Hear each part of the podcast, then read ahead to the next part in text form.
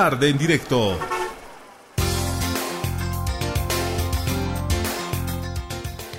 Volvemos al tema de la reforma judicial.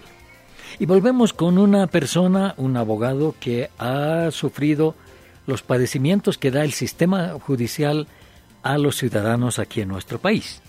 Él es el doctor Gualberto Cusi, abogado, ex magistrado del Tribunal Constitucional Plurinacional.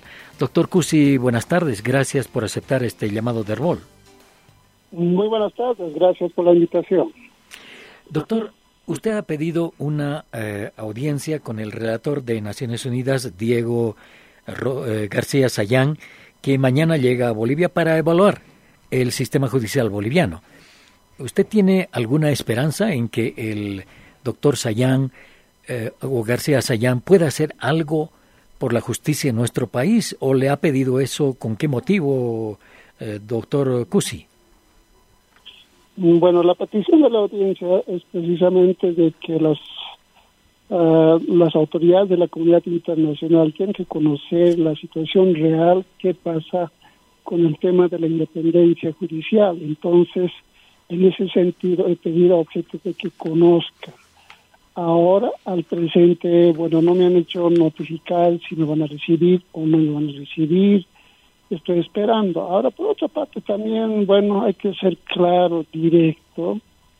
El relator simplemente está viniendo a ver, a recoger información cuál es el estado de la justicia. Eh, yo creo que hay que quitarse las expectativas y el gobierno un poquito ahí no está conduciendo apropiadamente, debidamente. Dan el mensaje de que juntamente con el relator se emprendería un proceso de transformación de la justicia. Eso es totalmente falso. La transformación de la justicia en criterio está en manos de todos los bolivianos. Si queremos cambio, habrá. Si no queremos, no habrá. Así de claro. Entonces, en ese sentido, bueno, uh, no creo que Diego Bazán pueda hacerlo. Ahora, evidentemente, de acuerdo a las normas internacionales, una vez recogida la información, el relator va a presentar un informe previamente aprobada por el Consejo de los Derechos Humanos de la ONU y esa, de ahí salen las recomendaciones. Pero sabemos que este gobierno, por ejemplo, en el caso del, del informe del GIE, ni siquiera está cumpliendo. Entonces, en ese sentido, no tiene no hay mucha esperanza en este caso, ¿no? Pero mm. por otra parte también parece distractivo para mí, ¿no? De que el gobierno está acostumbrado de traer a sus amiguitos cuando hay problemas graves y en este caso yo estimo que es algo parecido. De alguna manera, alguna eh, información que he recibido que el relator es de nacionalidad peruana. Mm. Y en momentos en que era, bueno, abogado allá, por ejemplo, estaba ligado y abogado de los terroristas de Sendero Luminoso. Es decir, hay un vínculo, una relación de la línea ideológica del movimiento del socialismo con lo que era, digamos, en este caso, el Sendero Luminoso. Entonces, yo no creo eh, que él venga con, digamos, de buena fe y además quizá un poco ayudarnos para dar pasos importantes en el cambio de la justicia. Entonces, por eso digo que es distractivo. Ojalá me equivoque. Y en ese sentido, ese es mi criterio. Así sincero. Bien, eh, me sorprende esa afirmación que hace en sentido de que Diego García Sañán ha sido abogado de eh, terroristas en el Perú, eh, ¿Es posible que una persona que haya cumplido ese rol llegue a las Naciones Unidas para ser un relator eh, especial para la independencia de jueces y abogados de la Organización de las Naciones Unidas? ¿Usted cree? Eh, por ejemplo, yo te cuento el tema de los ah, ah, de los jueces de la Corte Interamericana de los Derechos Humanos o en todo caso de la Comisión Interamericana de los Derechos Humanos. Son los estados que designan ahí. Evidentemente cada estado se esmera de remitirlo o designarlo gente de mucha probidad. Recuérdase por de Suxo, algún momento era candidato.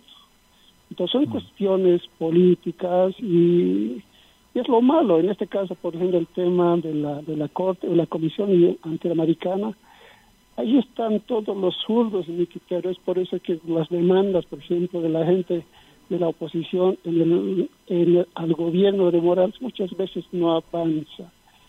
Y algunas medidas cautelares, por que ya emiten la Comisión Interamericana, cuando es del gobierno sale urgente. Entonces ahí se ve que hay, una, hay un manejo político también, porque entre ellos se conocen, yo diría que son una especie de, de un grupo en que se ayudan ligados al ideológico político. Entonces, el tema de la independencia no solo es nacional, también es internacional. Entonces pasa esas situaciones en el ámbito internacional. Es por eso que este problema que tenemos Bolivia no es un tema solo nuestro, es un tema de todos los países y es un tema de los órganos jurisdiccionales a nivel internacional. Claro que sí, algunos son respetables, profesionales, abogados, pero algunos llegan, digamos, por razones políticas. Ahora, eh, don Gualberto Cusi, ¿en qué podría ayudar el eh, abogado Diego García Sayán como representante de Naciones Unidas? ¿En qué podría ayudar al gobierno? Mm, la única situación quizá un poco importante que podría jugar para mí es simplemente recoger la información y nada más. Pero no sabemos qué va a decir en su informe, porque ese informe también es algo subjetivo. Él quizá podría priorizar ah, algunas denuncias o otros no. Entonces eso ya depende pues del equipo que le acompañe. Y es más, por ejemplo, yo te comento, por ejemplo, cuando han llegado de la Corte Interamericana, de la Comisión Interamericana, yo fui. Inclusive he ido hasta Washington para el tema de la independencia judicial. Y no pasa nada. Un simple informe y alguna recomendación y punto. Y el Estado se ríe de los informes. Entonces, por eso digo que no hay que esperar de personalidades, autoridades, del contexto internacional, más bien hay que concentrarnos en Bolivia. Eh, la crisis de la justicia, bueno, está en manos de todos los bolivianos. Entonces, en ese sentido, bueno, habrá que un poco ver, visualizar lo político, pero la, la gran responsabilidad está en manos del movimiento socialismo, porque el movimiento socialismo tiene control del legislativo, control del judicial, control de todo, entonces está, es más, ellos son gobierno por el mandato de la ley, ellos son los destinados para generar políticas públicas del cambio de la justicia. Pero ellos, en mi criterio, por ejemplo, no quieren cambio verdadero. Quieren, en mi concepto, simples paches, pequeños cambios, tal vez cambios coyunturales específicos, por ejemplo. Entonces, eh, entonces esto amerita, en mi criterio, por ejemplo, un cambio estructural integral. Todo hay que cambiar.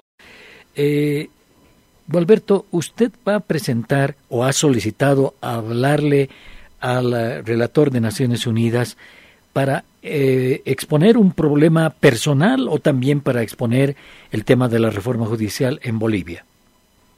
Mm, es para presentar una situación personal, en este caso del tema de las funciones que he ejercido, cómo ha sido el ejercicio de la magistratura en Tribunal Constitucional Plurinacional, cómo se daba esa no independencia, y es más, como que se llevó contra mí un juicio de responsabilidad, entonces es para hacer conocer en este caso la violación de los derechos y garantías ligados al debido proceso y a la independencia judicial a ese efecto, pero tal vez al relator no le interese, no sé, no sé si me recibirá o no, eso ya desconozco y esperaré si es que me convocan. Eh, bueno, él me imagino tiene una agenda que ya ha sido elaborada con anterioridad.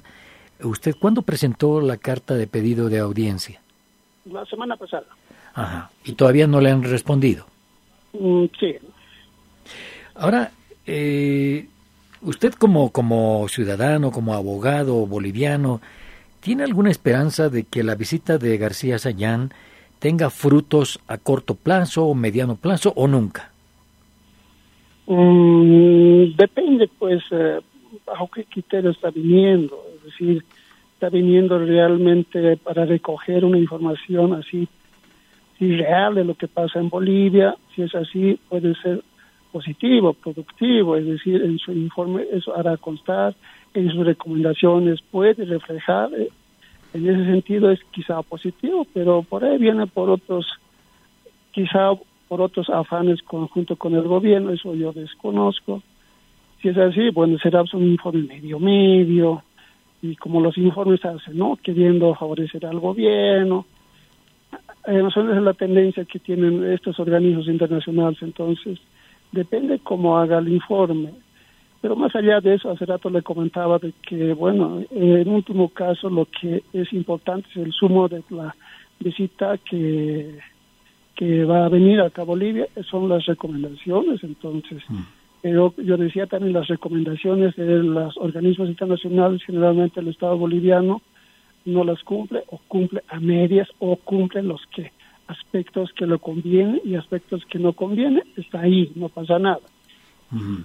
Eh, bueno, si se diera la oportunidad y usted puede hablar con el relator de Naciones Unidas y hablando ya de la reforma judicial, ¿qué le plantearía para que este problema de la justicia en nuestro país termine por reformarse y tengamos una justicia proba, equitativa, independiente?